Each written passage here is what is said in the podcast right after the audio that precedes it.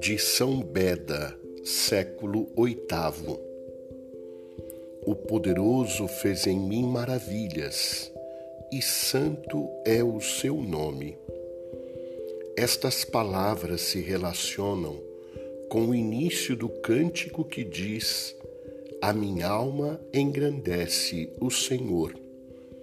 De fato, só a alma em quem o Senhor se dignou fazer maravilhas pode engrandecê-lo e louvá-lo dignamente. Disse que santo é o seu nome, porque pelo seu poder ilimitado transcende toda criatura e está infinitamente separado de todas as coisas criadas.